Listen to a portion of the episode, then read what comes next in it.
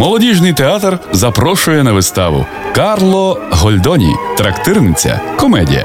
Що то є жінка? Одвічна спокуса, райське яблуко, гаряче полум'я, котре змінюється холодною купелею.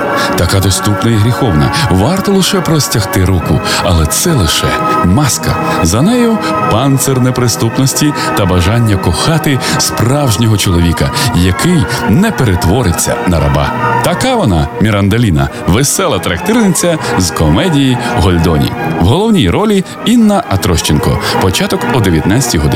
Тривалість вистави 2 години з антрактом. Квитки можна придбати у касі театру за адресою вулиця Родімцева, 4 або замовити за телефоном 77 49 53. Вартість квитка 40 гривень.